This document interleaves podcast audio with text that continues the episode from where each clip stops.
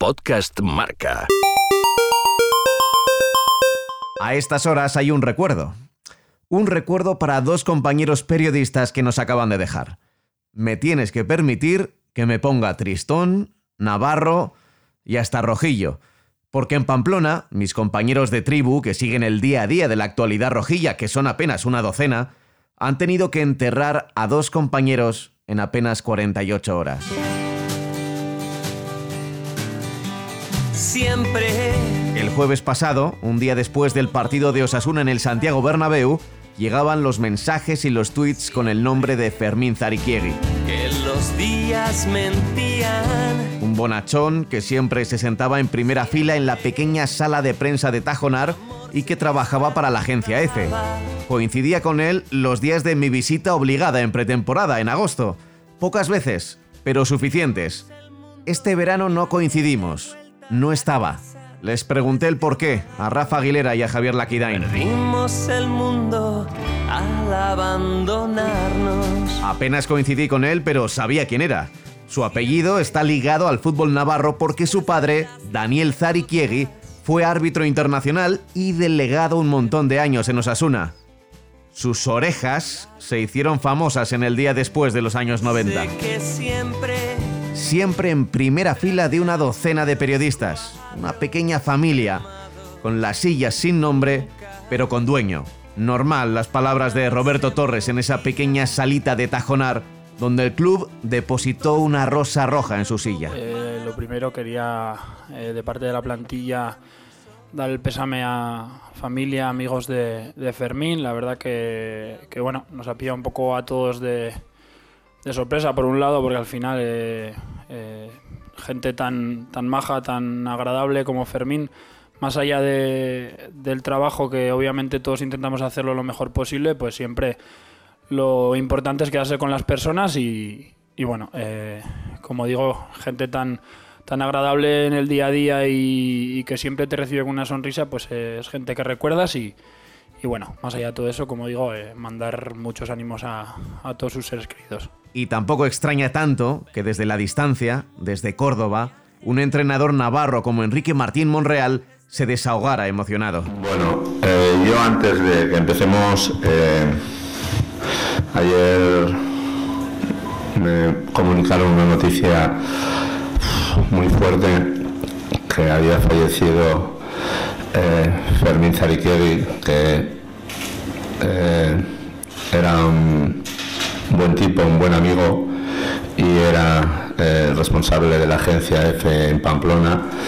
Eh, gran osasunista y amante de todo el deporte navarro y falleció ayer y desde aquí, desde Córdoba, quería mandar un fuerte abrazo a, a toda la familia y, y nada, lo siento muchísimo, la verdad que me pilló de sopetón y fue, fue un golpe, ha sido un golpe muy duro porque hemos tenido momentos muy bonitos eh, y solo quiero comentar este. eh, guardo una foto con él mm, en el ático el año que ascendimos y bueno, la he visto mil veces y me produce, me emociona muchísimo. En fin, Fermín, allá donde estés, un beso muy fuerte. Gracias, lo siento, tenía que empezar así. Gracias. Siempre. Después de las derrotas. Y si hablamos de apellidos rojillos, otro tiene que ser el de Martínez de Zúñiga, los apellidos de Javier y de Usue, con la que compartí pupitre y cafetería en la universidad. Detrás de algunos cuadros. Nunca hablé con Javier. Me imponía mucho con sus barbas de periodista. Lo miraba con los ojos de recién llegado alguien que ya conoce todos los secretos. Y luego más tarde dejé Pamplona.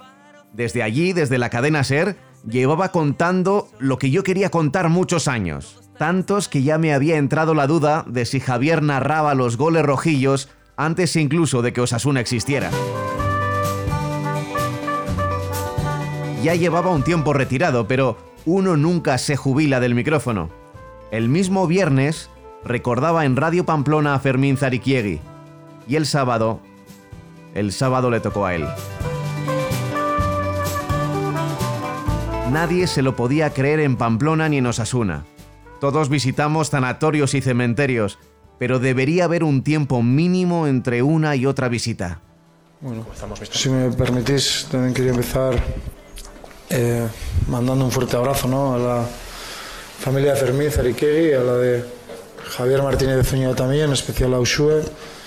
Creo que son dos pérdidas irreparables, ¿no? Eh, dos grandes profesionales, dos grandes personas y dos rojillos, nada más. Pues, lo que me acaba de decir Aitor, ¿no? Y es verdad que yo también el primer recuerdo que tengo de Osasuna lo asociamos también a la voz de, de Javier y qué decir de Fermín también, ¿no? Entonces, bueno, eh, son días duros, para vosotros si cabe más. Y nada, mandar un, un fuerte abrazo sobre todo a las, a las dos familias. Perdimos el mundo en el viaje de vuelta a casa después de amarnos. Estos días se ha recordado de su voz una de las grandes gestas, quizá la mayor de Osasuna en Europa. De hecho, la primera eliminatoria europea de su historia, cuando eliminó en Copa de la UEFA al Glasgow Rangers en 1985. Javier Martínez de Zúñiga le puso voz. Falta favorable a Osasuna ahora en el círculo central, la va a golpear Eugenio Pustingorri, ahí está el pelotazo hacia la frontal del área visitante, despeja Rípodas, es el que toca de cabeza dejando para Orejuela, despeja la defensa del Rangers, es Lumbreras el que recupera fuera del área de cabeza, mete el balón otra vez en el interior del área escocesa, otra vez Lumbreras recuperando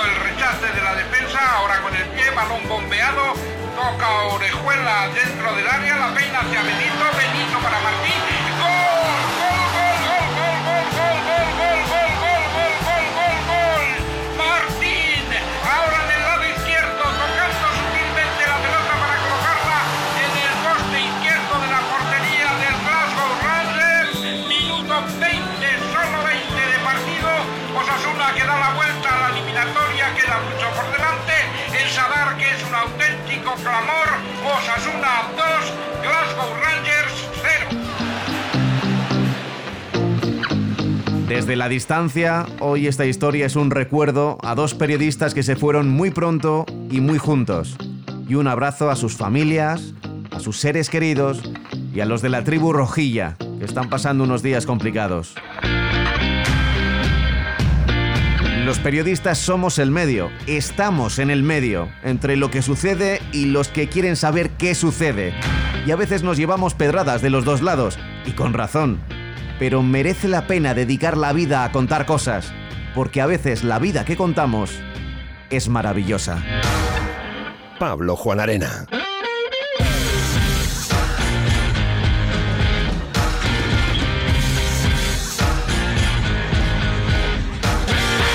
Podcast Marca.